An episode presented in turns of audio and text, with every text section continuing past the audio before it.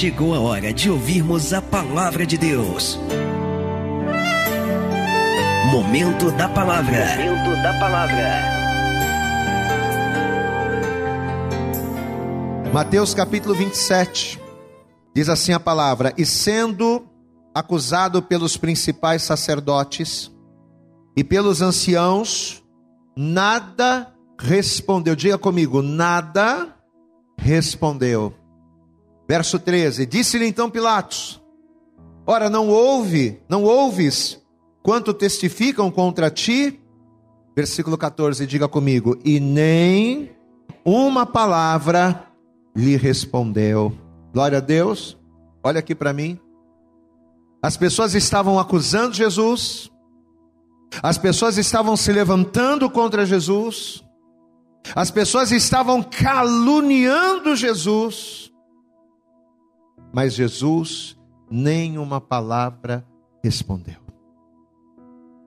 A Bíblia diz, não é? E mais precisamente está escrito lá no livro de Atos dos Apóstolos, capítulo 8, quando Felipe ele estava ministrando o eunuco etíope, e quando ele começa a ministrar, ele vai falar justamente acerca deste posicionamento do cordeiro. Até quero que você abra lá, deixa marcado aí, porque esse é o texto inicial.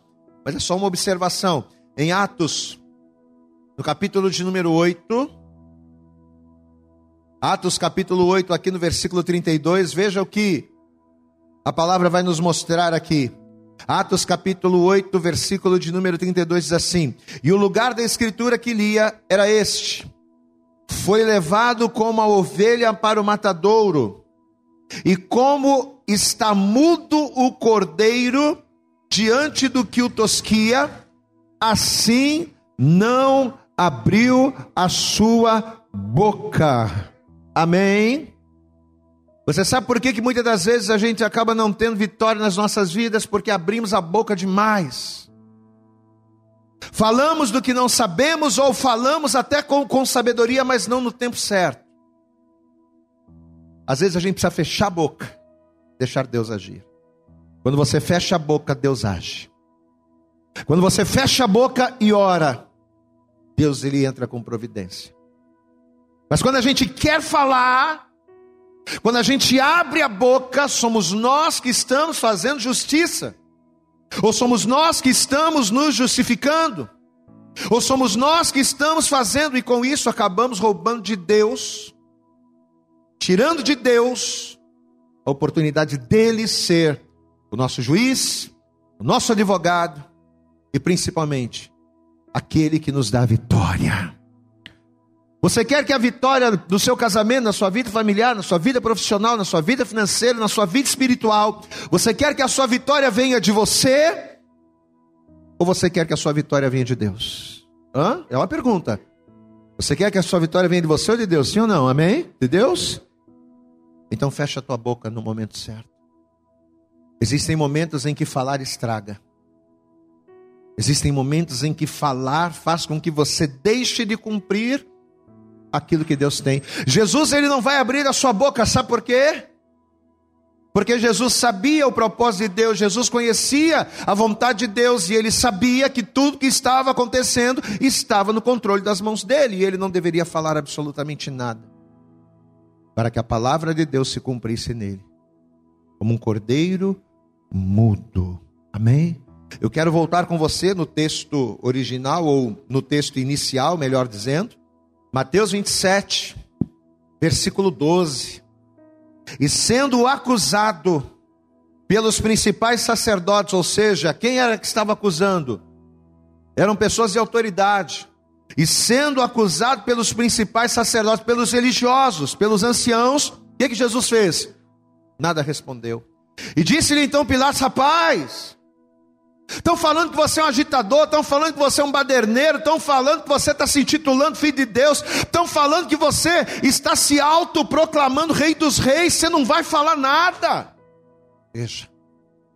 E disse-lhe então Pilatos: Não ouves o quanto testificam contra ti? Versículo 14. E nem uma palavra lhe respondeu. Glória a Deus. Diga comigo, Jesus foi o cordeiro mudo. Eu quero pedir a você, feche os teus olhos, estenda a tua mão aqui para frente. Você crê que Deus vai falar com você nessa manhã? Você crê? Então estenda a tua mão aqui para frente, curve a sua cabeça, feche os seus olhos e vamos orar. Pai, em nome de Jesus, Senhor, eu tenho certeza que essas pessoas que aqui estão nesta manhã, assim como esses que nos ouvem através do podcast, ou esses que nos veem através do YouTube, Pai, eu tenho certeza que se os teus filhos estão ouvindo, se os teus filhos estão vendo, ó Pai, esta ministração, é porque eles estão em busca de resposta, é porque eles precisam uma, de uma resposta que venha do céu para as suas vidas.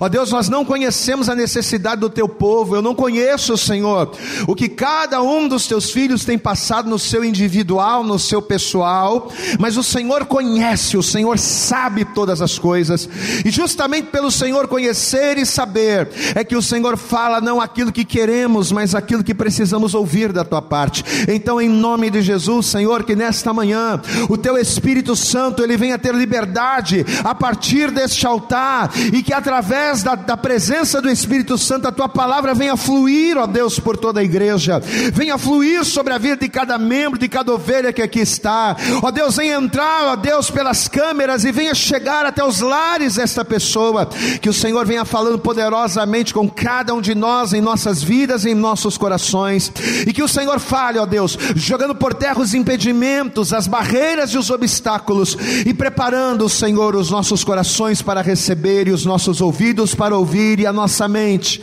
para que ao ouvirmos e entendermos definitivamente venhamos colocar em prática a tua palavra para vivermos em nós as tuas promessas. Fala conosco nesta hora poderosamente, é o que nós te pedimos, Senhor, com toda a nossa fé, e desejar te agradecemos no nome de Jesus e todos toda a igreja diga amém, Jesus. Diga graças a Deus aí. Vamos aplaudir bem forte ao Senhor. A Ele toda a honra, a Ele toda a glória. Abre a tua boca também, diga glória, glória. Com as mãos você aplaude, mas com a boca dê glória a Deus. Receba a nossa adoração e fala Deus. Em nome de Jesus, amém. Por favor, sente-se. Senta no teu lugar. Lá na carta de Paulo aos Romanos, no capítulo 3, no versículo 23, o apóstolo Paulo ele vai ser portador de uma grande verdade, porém uma verdade muito triste. O apóstolo Paulo ele vai declarar algo que com certeza foi ali algo muito triste, uma notícia muito triste para toda a humanidade. Paulo ele vai dizer que por causa do pecado, a maior desgraça que poderia sobrevir a maior desgraça que poderia acontecer vai se abater sobre a raça humana. Pastor, e o que, que Paulo vai dizer? Que desgraça foi essa da qual Paulo será portador? Ele vai dizer que todos os homens foram destituídos da glória de Deus. Diga assim comigo: todos os homens, eu quero que você diga isso bem alto, diga: todos os homens foram destituídos da glória de Deus. Se você for estudar e for procurar os significados, você vai descobrir que a palavra glória, ela vem do hebraico, e ela quer, é, é, ela, ela é dita, ela é pronunciada, não sei se bem assim, mas ela é escrita como kavu, ou seja, K-A-V-O-D, que significa grandeza. Então, quando nós falamos de honra, nós estamos falando de grandeza, quando nós falamos de honra, nós estamos falando da presença de Deus. Quando nós falamos de glória, melhor dizendo, quando falamos de glória, estamos falando de honra. Então, quando a Bíblia fala da glória de Deus, ela está se referindo o quê? O que que esta glória representa? A glória de Deus na vida do homem representa a honra de Deus. A glória de Deus na vida do homem representa a grandeza, representa a presença de Deus. Porém, Paulo vai dizer que todos os homens foram destituídos desta glória. A palavra destituído, segundo o dicionário, quer dizer retirado. Uma pessoa ela, que, ela, que ela é destituída de um cargo, ou uma pessoa que é destituída de uma função, significa que essa pessoa está sendo afastada, ela está sendo retirada. Então, segundo o apóstolo Paulo, o pecado gerado pela desobediência de um único homem o pecado gerado pela desobediência de um só homem, que foi Adão, além de tê-lo destituído da glória de Deus, fez também com que não só esse único homem, não só o Adão, mas toda a humanidade após ele recebesse este mesmo juízo. Então todos os homens pecaram, por quê? Porque um pecou. Todos os homens foram destituídos da glória de Deus, por quê? Porque um único homem foi destituído, por causa do Adão.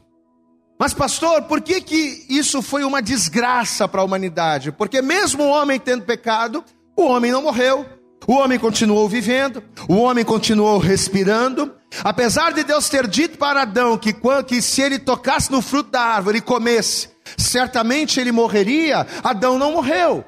Então, por que a destituição da glória de Deus seria uma desgraça para o homem? É muito simples. Porque uma vez destituídos da glória de Deus, uma vez que o homem ele passa a não ter mais direito a estar debaixo da glória de Deus, este homem ele vai perder todos os, os privilégios e todos os benefícios que esta posição garante. Deus vai pegar o homem e não só vai formá-lo do pó da terra. Deus ele vai pegar o homem e não só vai soprar nas narinas do homem, não só vai fazer dele alma vivente, não. Mas além de ter feito todas estas coisas, Deus vai dar ao homem uma posição. Deus ele vai colocar o homem em um lugar. Lugar esse, posição essa que traria sobre o homem vários privilégios que os outros seres da criação não teriam. Mas uma vez que o homem peca, ele perde essa posição. Enquanto o homem viveu debaixo da glória de Deus, essa posição dava direito ao homem, primeiro, ao domínio, não é? Porque Deus vai formar o homem, Deus vai dar o fôlego de vida ao homem, e Deus vai dizer ao homem: a partir de agora você vai dominar. Você vai dominar sobre o jardim. Você vai dominar sobre os animais. O jardim era a casa do homem. Diga comigo, o jardim do Éden. Diga bem alto, o jardim do Éden era a casa do homem. Então, Adão, eu estou te colocando como cabeça da sua casa. Amém? Pelo fato de Adão estar debaixo da glória de Deus, Adão ele foi colocado como cabeça do jardim e, consequentemente, o cabeça do seu lar, o cabeça da sua casa. Então, enquanto Adão estava debaixo da glória de Deus, primeiro, Adão, ele tinha domínio. Segundo, Adão ele tinha provisão. Adão não tinha falta de nada. Toda e qualquer coisa que ele precisasse, toda e qualquer necessidade que ele precisasse suprir ou ser suprida, ele teria à sua disposição, porque Deus o colocou em um lugar e Deus sobre e colocou sobre ele o poder de ser provido em todas as coisas. Adão não tinha falta de nada. Outra coisa que Adão tinha direito ao estar debaixo da glória de Deus, Adão ele tinha a paz. Eu costumo dizer, e essa é uma visão, essa é uma revelação que Deus deu para mim, que ter paz significa ter certeza. Por que, que Adão tinha paz no jardim do Éden? Porque ele tinha certeza de que Deus era com ele, ele tinha certeza de que qualquer coisa que ele precisasse, o Senhor o proveria. Então, quando nós temos a certeza de que temos um Deus, quando nós temos a certeza de que não estamos sozinhos, a gente pode passar por qualquer situação. A gente pode enfrentar qualquer dificuldade, mas mesmo no meio da dificuldade nós temos paz. Por quê? Porque temos a certeza que um Deus maior do que os meus problemas está comigo. Amém? Inclusive eu já quero profetizar a paz do Senhor sobre você. Amém? Você que entrou aqui aflito, pastor, eu estou aflito com um problema financeiro, pastor, eu estou aqui aflito com um problema no meu casamento, na minha vida familiar. Receba a paz do Senhor sobre a sua vida, a certeza de que você não está sozinho, de que o Senhor é contigo. Adão ele tinha essa certeza. Adão ele tinha paz. Por quê? Porque ele estava debaixo da glória de Deus. E uma outra coisa também importante que dava direito a Adão pelo lugar onde ele estava, que era debaixo da glória de Deus, era o fato de que Adão tinha saúde. Amém? As doenças elas não tinham poderes sobre o homem. Por quê? Porque Adão estava debaixo da glória de Deus. Adão ele estava diante do Senhor, então ele tinha saúde. Então todas estas coisas não é? O domínio, a provisão, a paz, a saúde, todas essas coisas nada mais eram do que consequências de uma vida debaixo da glória de Deus, alicerçada na obediência. Pelo fato do Adão estar obedecendo a Deus, ele estava debaixo da glória de Deus, e estando debaixo da glória de Deus, ele tinha esses benefícios. Porém, todos nós que aqui estamos conhecemos essa história.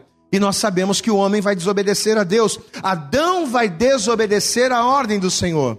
E uma vez que o homem desobedece, ele peca. E uma vez que ele peca, o que que acontece? Automaticamente vai acontecer aquilo que Paulo vai dizer. Ele vai ser destituído desta glória. E consequentemente, ao ser destituído da glória de Deus, ele vai perder todos esses benefícios que a glória de Deus lhe proporcionava. Aquele homem que tinha domínio sobre os animais, aquele homem que tinha domínio sobre as plantas. Eu acredito que Adão, ele só estendia a mão e o fruto já vinha. Eu acredito nisso. Eu acredito que quando Adão chamava, o animal vinha. Por mais né, perigoso que o animal pudesse ser, por maior que o animal fosse, mas quando Adão chamava, o animal vinha. Adão não precisava se preocupar em rasgar a terra, em lançar a semente, em plantar, porque a terra produzia segundo a sua palavra, porque ele tinha domínio sobre ela. Mas agora, uma vez destituído da glória de Deus, primeira coisa que ele vai perder o domínio. Ele vai perder o domínio sobre todas as coisas. Ele vai perder o domínio da sua casa. Amém, amados? Você sabe qual é a razão de muitas pessoas não terem o domínio na sua casa? Pastor, eu sou, eu sou o homem da casa, eu sou o chefe da família, mas eu não sou respeitado pela minha mulher, eu não sou respeitado pelos meus filhos. Sabe por que, que muitas das vezes nós perdemos o domínio das coisas? Perdemos o domínio porque saímos de debaixo da glória de Deus. Uma vez que o homem, pelo pecado, ele sai de debaixo da glória de Deus, ele começa a perder o domínio sobre a sua casa, sobre o seu trabalho, sobre todas as coisas. Adão, ele vai perder o domínio. Adão, ele vai perder a provisão. Agora ele não vai mais poder estender a mão e achar que a árvore vai produzir o fruto, ou dar uma ordem e achar que a terra vai lhe entregar o, vai lhe entregar o seu fruto. Não. Agora, ó, aqui, ó. Ele teria que suar, ele teria que ralar. Se ele quisesse ser provido, ele dependeria da sua força, dos calos das suas mãos para ter a provisão. Adão ele vai perder a paz, porque o Senhor vai dizer: vamos tirá-lo do jardim do Éden, que seja que ele seja expulso, e não vamos guardar aqui a entrada do jardim com espadas inflamadas para que o homem não entre aqui. O homem agora ele vai perder aquela certeza. Será que Deus realmente é comigo? Porque eu fui expulso do lugar que Deus me colocou. Ou seja, Adão vai perder a paz. E, consequentemente, né, os males, as enfermidades, que na sua grande maioria, não digo todas, mas que na sua grande maioria são fruto do pecado, as enfermidades e as dores agora vão ter domínio sobre o homem. O que que você acha que, o que que você acha que foi a AIDS? O que que você acha que foram várias doenças infectocontagiosas? O que você acha que a COVID-19 é hoje na nossa geração? A Covid-19, assim como tantas e tantas outras doenças que ao longo dos séculos atormentaram a vida do homem, nada mais são do que fruto do pecado do homem. São consequências das escolhas erradas que o homem faz. Então, como consequência, o que, que acontece? Perdemos a glória de Deus. E uma vez que perdemos esta glória, estamos abertos e sujeitos a todas as sortes de males. Amados, e durante centenas de anos, muitos e muitos anos, o homem ele viveu nessa, nessa condição, sem domínio, sem a provisão sem a paz, sem a saúde que só o Senhor pode dar. Durante muito tempo, o homem permaneceu, como disse Paulo, destituído da glória de Deus. Até que Deus, por amar ao homem, olha aqui para mim, Deus ama você. Não, mas está fraco esse glória a Deus, pode ser melhor, vou dizer de novo. Deus ama você. Amado, você pode estar no fundo do poço, você pode estar todo errado, você pode estar todo torto, você pode estar quebrado. Mas Deus ama você. E sabe qual é o desejo de Deus para a tua vida? Não é que nós estejamos na posição que nos encontramos. Pastor, eu estou quebrado. Deus não quer que você continue quebrado. Pastor, eu estou no fundo do poço. Deus não quer que você continue ali. Qual é o desejo de Deus? O desejo de Deus é restaurar. Por quê? Porque Deus nos ama. Tanto que vai ser por amar ao homem que Deus, ao ver o homem perdido, ao ver o homem perdido no propósito, da sua existência. Isso é pior. Qual? O pior não é ver a pessoa desorientada e perdida, o pior é ver a pessoa perdida do propósito da sua existência. Pastor, qual é o propósito da nossa existência? Qual é a razão da vida do homem? Vamos lá, 1 Coríntios. Ah, vamos abrir um parênteses aqui. 1 Coríntios, no capítulo de número 8. Olha aqui que texto tremendo. Primeira carta do apóstolo Paulo aos Coríntios, capítulo de número 8. Veja o que a palavra vai nos dizer aqui. 1 Coríntios, capítulo 8, versículo 6. Diz assim a palavra: Todavia, para nós há um só Deus. Glória a Deus. Existem vários deuses, existem vários santos, existem vários padroeiros, existem vários mediadores, existem várias medianeiras, só que para Deus pode existir vários para os homens. Os homens eles podem ter criado para si vários deuses, vários senhores, mas para Deus, quem é que segue a Deus aqui levanta a mão e glória. Quem é que segue a Deus aqui levanta a mão e diga aleluia. Então para Deus, para Deus, e consequentemente para nós só existe um Deus. Todavia para nós há um só Deus, o Pai, de quem é tudo e em quem estamos, e um só Senhor, Jesus Cristo. Diga glória a Deus. Agora olha o detalhe: Jesus Cristo, pelo qual são todas as coisas, e nós por Ele. Olha aqui para o pastor, você entendeu a revelação? Todavia, para nós há um só Deus, o Pai e um só Senhor. Quem é esse único Senhor? Jesus Cristo. Jesus Cristo, agora olha o detalhe. Em, em quem nós estamos, são todas as coisas e nós por Ele. Então olha aqui para mim. Por que, que eu existo? Qual é a razão da minha, da sua e da nossa existência? Não é ganhar dinheiro, não é ter fama, não é ter sucesso, não é sair com a mulherada, não é fazer sucesso no mundo, não é ir cair na esbórnia, não é viver a vida a lá o mundo, não. Nós vivemos para quê? Nós vivemos para Deus e por Cristo. Glória a Deus, essa é a razão. Então, quando o homem, por causa do pecado, preste atenção, quando o homem, por causa do pecado, ele se afasta de Deus, ou para seguir o pecado, ele vai na obstinação do seu coração, o que está acontecendo com esse homem? Esse homem ele está se perdendo do propósito da sua existência. Assim estava o homem por causa do pecado de Adão. Assim estava a humanidade por causa do pecado no Éden, destituídos da glória de Deus e perdidos do propósito. Quando Deus viu o homem assim, Deus ele disse: Eu tenho uma solução. Eu vou apresentar aos homens uma solução para esse problema. E a solução está aqui, ó. Livro do profeta Isaías, capítulo de número 50 e 3, um dos textos mais conhecidos da palavra. E não tem como nós desprezarmos esta, esta ministração. Não há como nós não darmos crédito, apesar de muitos não darem. E o próprio Isaías diz isso. Isaías capítulo 53, se você encontrou, diga glória a Deus aí. Isaías 53, versículo 1 diz assim: ele já começa fazendo uma pergunta, dizendo: quem deu crédito à nossa pregação? Quem está dando crédito a essa palavra até aqui? Diga glória a Deus.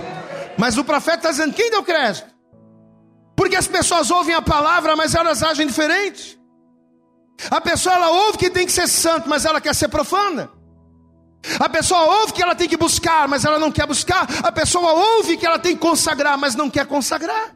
Então, Isaías está dizendo aqui: quem deu crédito à nossa pregação? E a quem se manifestou o braço do Senhor? Amém?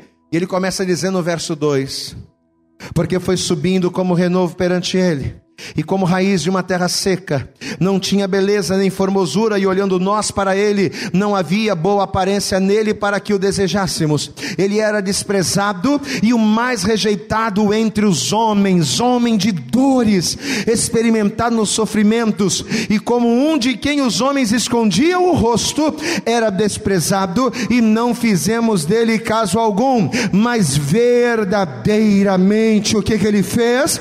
Ele tomou sobre si as nossas enfermidades enfermidades. Diga glória a Deus. Olha aí, ó, as enfermidades que começaram depois do jardim, depois da destituição da glória de Deus. Vamos lá. Verdadeiramente, ele tomou sobre si as nossas enfermidades e as nossas dores levou sobre si. E nós o reputávamos por aflito, ferido de Deus e oprimido, mas ele foi ferido, sabe por quê? Por causa das nossas transgressões, moído por causa das nossas iniquidades. O castigo que nos traz a paz, a certeza, estava sobre ele, e pelas suas pisaduras fomos sarados.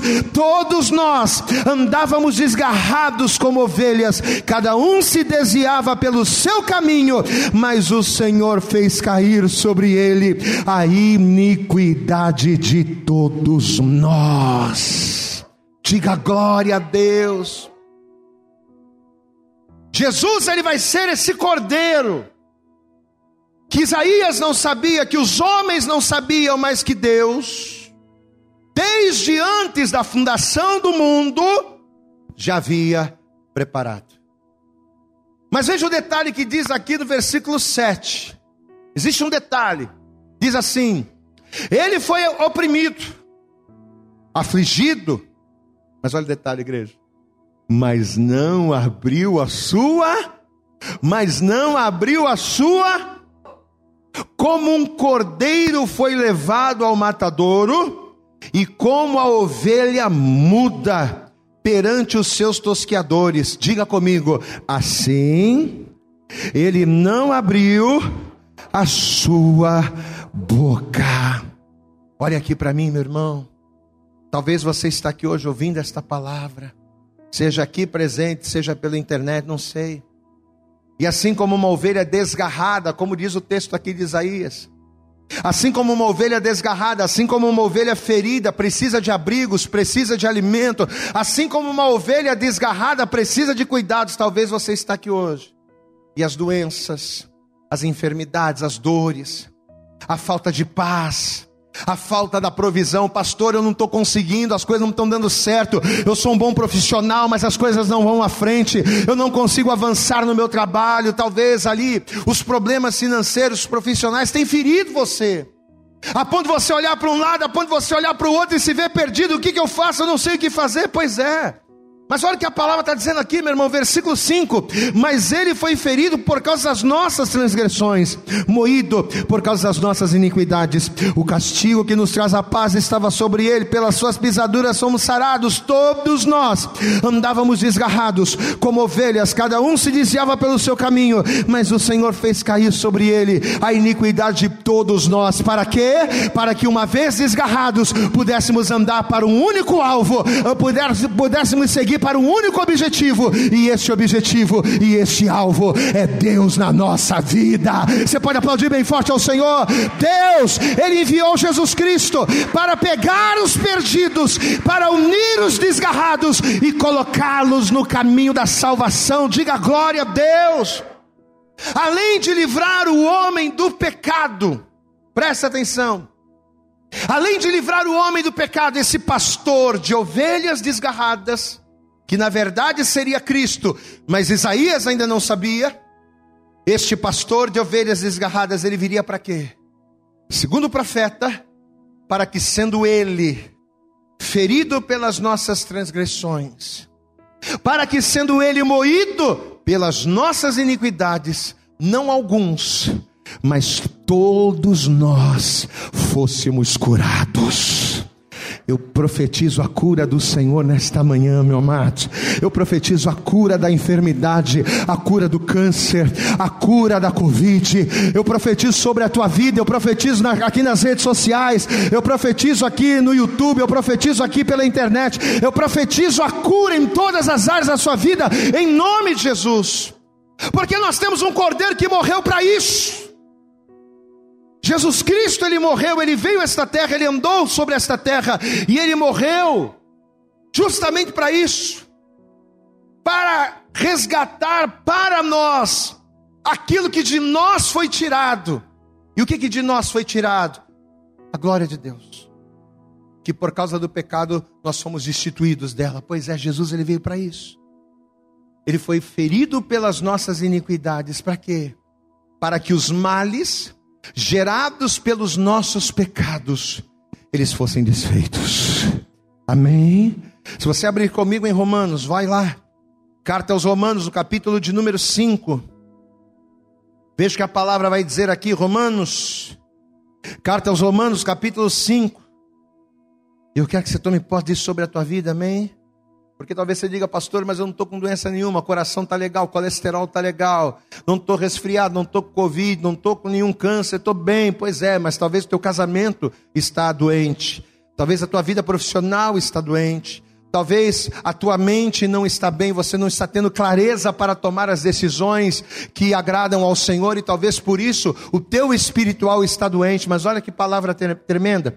É, Romanos capítulo 5, versículo 18, diz assim a palavra, veja, pois assim como por uma só ofensa veio o juízo sobre todos os homens para condenação, Assim também por um só ato de justiça, diga glória a Deus. E eu não preciso nem dizer para você qual foi o ato de justiça, foi a crucificação, a morte do cordeiro, veja.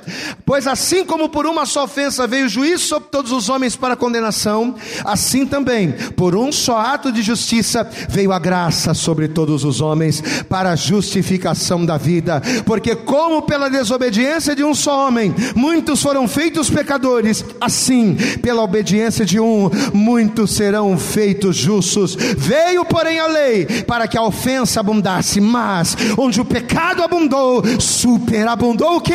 A graça, aquela da qual fomos instituídos por Cristo. A graça abundou para que, assim como o pecado reinou na morte, também a graça reinasse pela justiça para a vida eterna por Jesus Cristo, o nosso Senhor.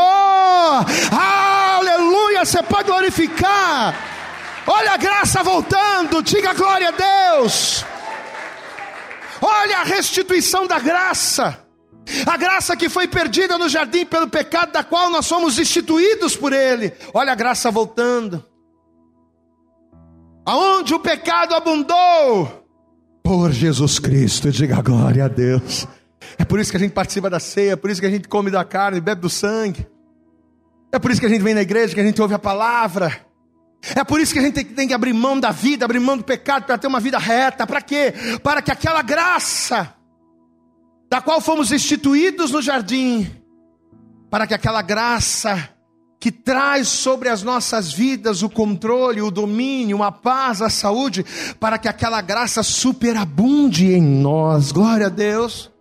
E tudo isso é por quem? Não é por Pedro, não é por Maomé, não é por Oxóssi, não é por Obaloaê, não é. Não, é por Jesus Cristo, o nosso Senhor. Só que o grande detalhe, e aqui a gente já entra um pouco mais profundo, o grande detalhe foi que para que esse plano de salvação de Deus, para que esse plano de resgate de Deus, para que esse plano fosse eficaz, ou seja, para que a graça de Deus abundasse, sobre a vida do homem, fazendo com que o homem fosse restituído daquilo que ele foi destituído, para que a graça de Deus voltasse sobre o homem por intermédio de Cristo. Além de Cristo ser o Cordeiro, além de, crer, além de Cristo ser moído e desprezado pelos homens, ele teria que passar por tudo isso. Só que de que maneira?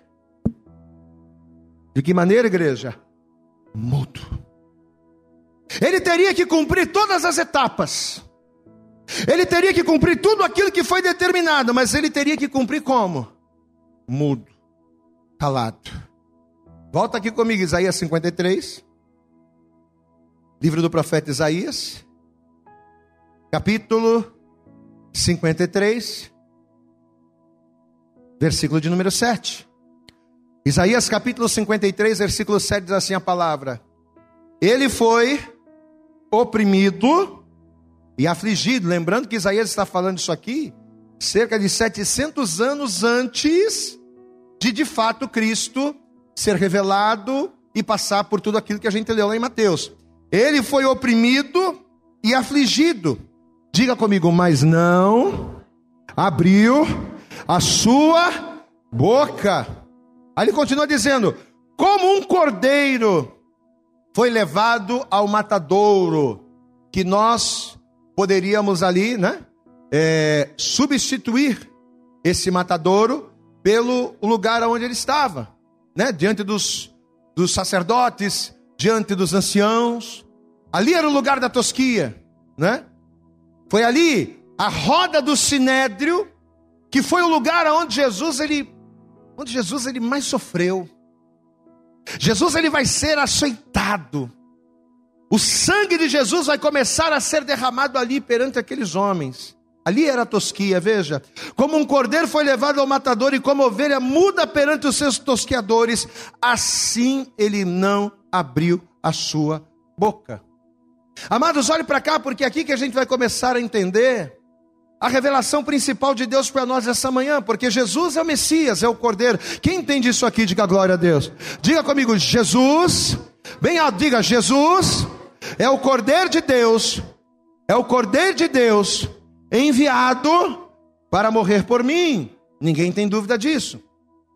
E o pretório, amém, que foi o lugar para onde Jesus ele foi levado, ele foi dirigido. Esse pretório era sem dúvida nenhuma o lugar da tosquia que Isaías ele está dizendo aqui. O lugar da tosquia é o lugar aonde tradicionalmente, naturalmente, humanamente é o lugar aonde as ovelhas elas são tosquiadas, onde as ovelhas elas são ali, né, limpas, elas retiram ali toda a sua pele, aquela pele é, que é lucrosa, é ali o lugar da tosquia. Mas espiritualmente falando, o lugar da tosquia para Jesus seria de fato o lugar onde ele seria moído. Se você for nas Escrituras, você vai ver que, mesmo Jesus sendo inocente, o pretório vai ser o lugar onde Jesus mais vai sofrer. Vão bater em Jesus, vão dar socos em Jesus, vão cuspir em Jesus, vão levantar calúnias, vão falar mentiras em Jesus. Jesus vai ser açoitado ali naquele lugar. Foi no pretório que a carne de Jesus ela foi arrancada pela violência de cada açoite que o carrasco liberava. E segundo os historiadores, era um, era um açoite e ele tinha três pontas, e nessas pontas, em cada uma delas, tinha, tinha pedaços de chumbo com pontas. Então, quando o carrasco ele vinha e ele açoitava, aquela, aquele chumbo batia, e quando ele puxava, arrancava pedaços de sangue, arrancava pedaços da carne de Jesus. Então, ossos, carnes, os nervos de Jesus, eles foram brutalmente feridos ali, pela tamanha crueldade, pela tamanha violência.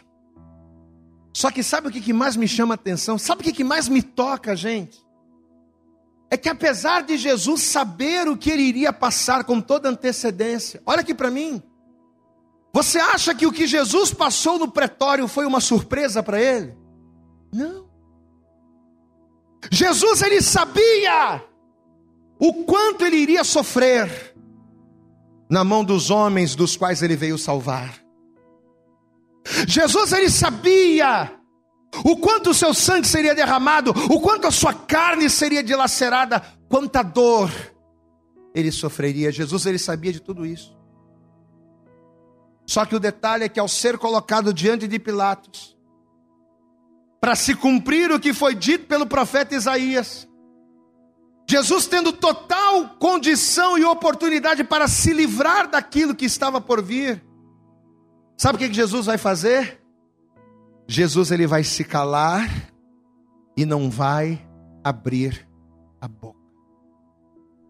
Amado, qualquer pessoa na iminência de um perigo, qualquer pessoa no instinto de autopreservação, sabendo ela que o perigo está se aproximando, qualquer pessoa faria qualquer coisa para se livrar de um mal, ainda mais sendo alguém inocente. Mas espantosamente, diante de Pilatos, diante dos seus tosquiadores, Jesus ele vai se calar como uma ovelha muda e como quem cala consente, ao se calar, Jesus estava consentindo o seu próprio massacre. Mateus capítulo 27, volte lá no texto inicial. Evangelho de Mateus, capítulo 27, versículo de número 11. E Jesus estava em pé diante do presidente, que no caso era o governador, né? E o presidente, o governador, o interrogou, dizendo: Vem cá, responda uma coisa para mim. És tu o rei dos judeus?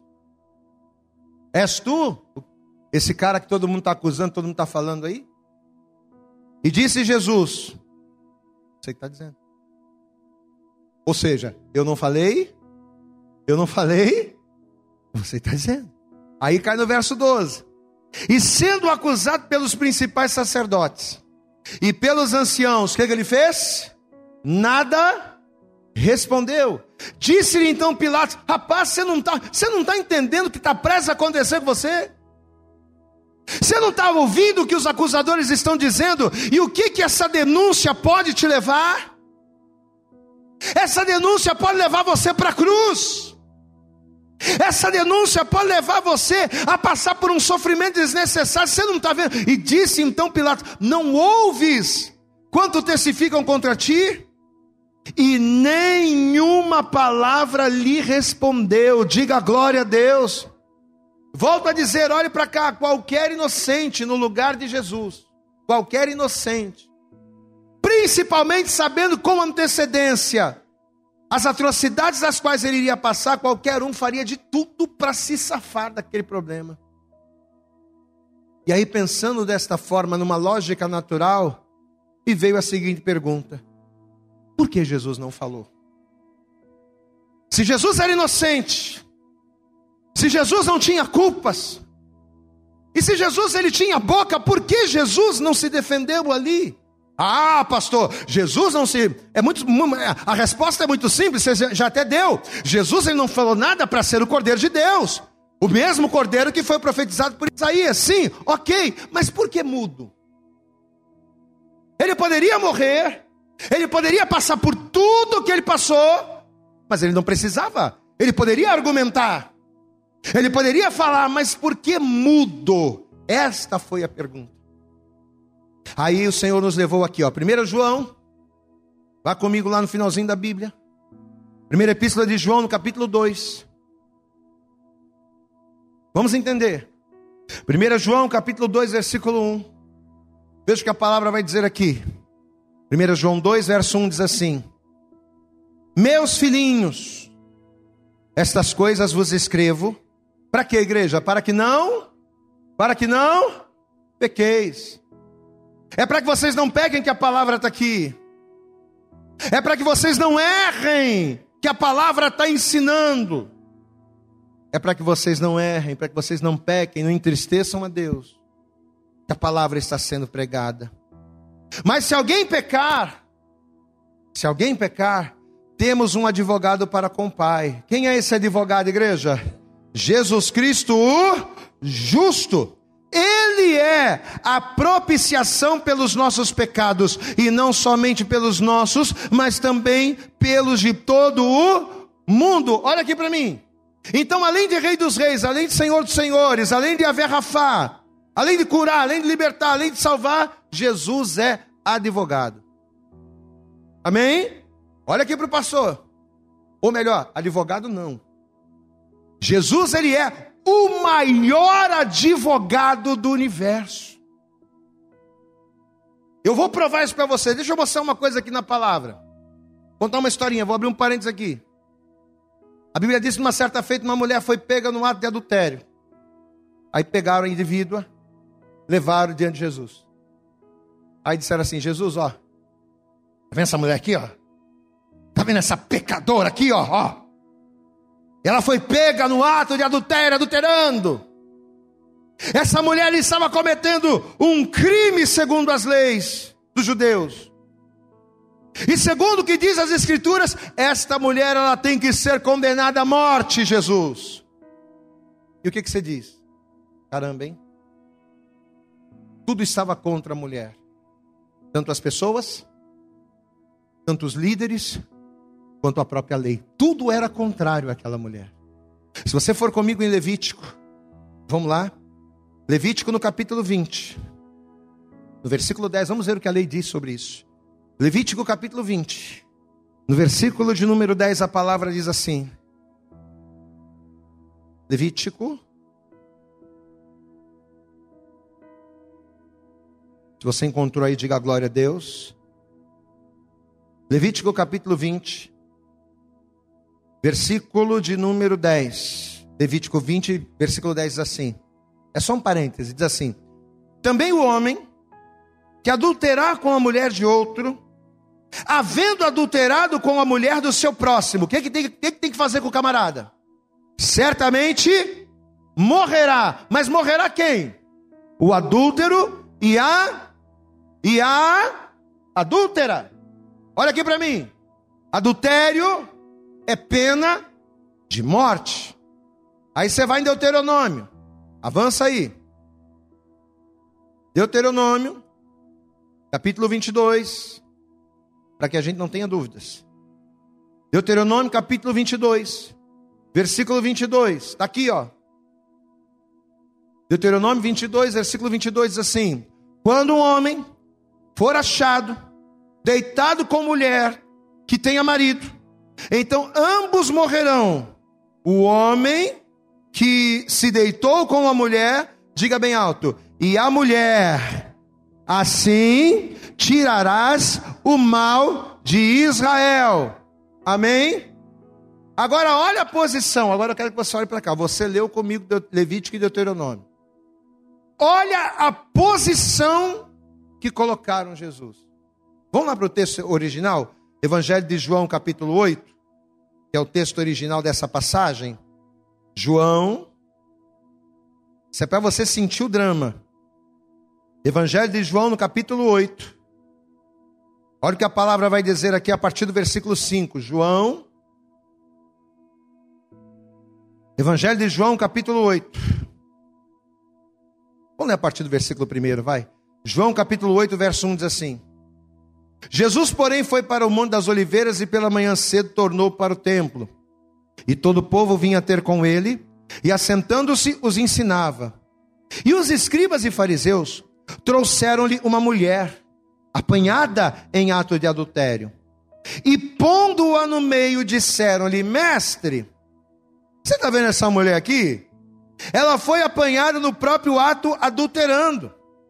E na lei, e nós já vimos na lei, Levítico e Deuteronômio, a gente foi lá para isso. E na lei nos mandou Moisés que tais sejam apedrejadas. Para quê? Para tirar a imundícia de Israel. Vamos lá. Tem que ser apedrejado, tem que morrer. Tu, pois, olha a pergunta que eles vão fazer. Isso era uma pegadinha para Jesus. Tu, pois, que dizem? Aí o versículo 6 continua. E isso diziam eles, tentando, para que tivessem do que acusar. Mas Jesus, inclinando-se. Olha o detalhe, igreja. Mas Jesus, inclinando-se, escrevia com o dedo na terra. E como insistissem perguntando-lhe, como eles estavam lá tentando, querendo arrumar alguma coisa, querendo ver o que Jesus ia dizer, endireitou-se Jesus e disse-lhes: Faz o seguinte: aquele que dentre vós está sem pecado, seja o primeiro que atire contra ela, diga glória a Deus. Amado, Jesus não quebrou a lei. Jesus não quebrou os anciãos. Jesus, meu Deus do céu, que advogado, diga glória a Deus, meu irmão. Que advogado. Camarada, ele foi lá onde não tinha, sabe? Ele lançou a bola lá, a gente tá vendo as Olimpíadas, né? Ele lançou a bola no canto da quadra que não tinha jeito o outro camarada pegar. Meu Deus, olha o que Jesus vai dizer. Aquele que dentre vós está sem pecado, Seja o primeiro que atire pedra contra ela. Olha o versículo 8. E tornando a inclinar-se, escrevia na terra. Ou seja, ele continuou do mesmo jeito, falou e continuou. Agora, olha o resultado daquilo que ele falou. Porém, ouvindo eles isto, acusados pela consciência, saíram um a um, a começar pelos mais velhos até os últimos. Ficou só Jesus e a mulher que estava no meio. E endireitando-se Jesus, e não vendo ninguém mais do que a mulher, disse-lhe: Mulher, onde estão aqueles teus acusadores? Ninguém te condenou? E ela disse: Ninguém, Senhor. E disse-lhe Jesus: Nem eu te condeno. Vai e não peques mais. Agora olha aqui para mim. Vamos, raciocina comigo, pensa comigo. Vamos pensar. Se uma mulher pecadora, toda torta, toda errada, pega no flagrante, no ato de adultério, tendo a multidão contra ela e tendo a lei contra ela, sem nenhum advogado de defesa, se uma mulher nesse estado, se Jesus conseguiu fazer com que todos eles, mesmo certos, porque os anciãos estavam certos, mas Jesus conseguiu fazer com que, mesmo eles estando certos, saíssem um a um, sem ninguém condenar, sem ninguém questionar. Se Jesus conseguiu fazer isso com uma pessoa culpada, você acha que Jesus, sendo inocente, ele não conseguiria se livrar daquela condenação lá diante de Pilatos? Hã? Você acha que Jesus, se ele abrisse, ele poderia falar duas, três palavras, pronto, resolveu o problema. Jesus ele poderia facilmente sair daquela situação. Só que aí é que está o problema. Porque como advogado dos advogados, se Jesus abrisse a boca para comprovar a sua inocência, a inocência de Jesus nos condenaria. Glória a Deus. Você entende o tamanho do amor que Deus ele tem por você? Você entende o tamanho do amor que Deus ele tem por mim? Quando Deus ele diz não peca, quando Deus ele diz seja santo, quando Deus ele diz faz a minha vontade, você entende o porquê que a gente tem que obedecer? O porquê que a gente não pode fazer a nossa vontade, fazer a vontade do Senhor? É por causa disso aqui, ó. Jesus, com uma palavra, com meia palavra, ele poderia se livrar daquela situação, mas ele não quis.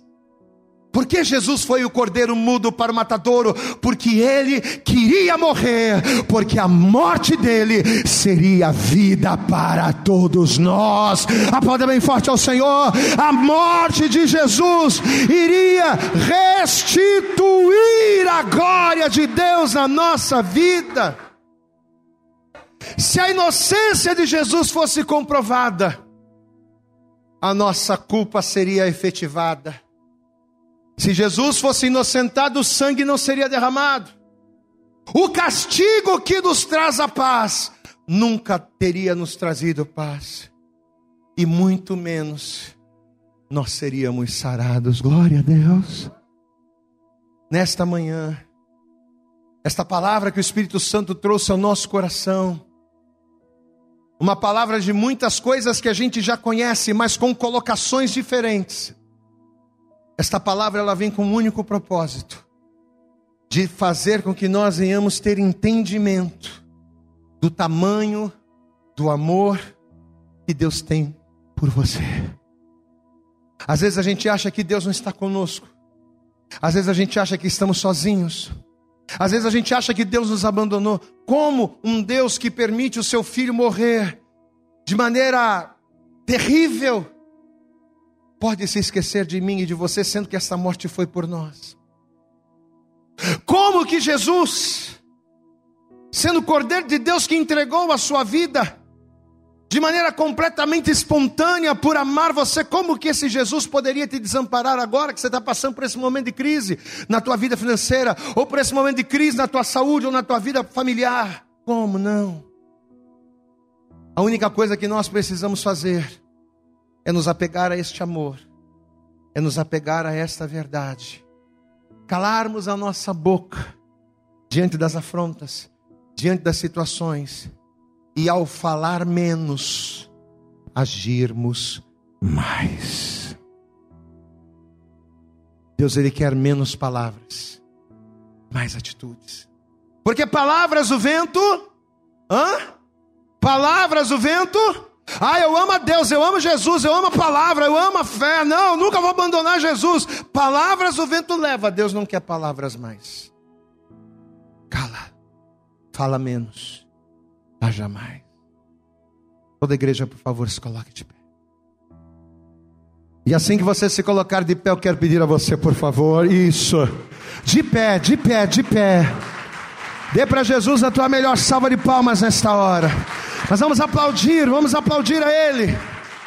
Abre a tua boca e diga glória, glória, glória, glória a Deus. Eu acredito que essa mensagem falou poderosamente com você.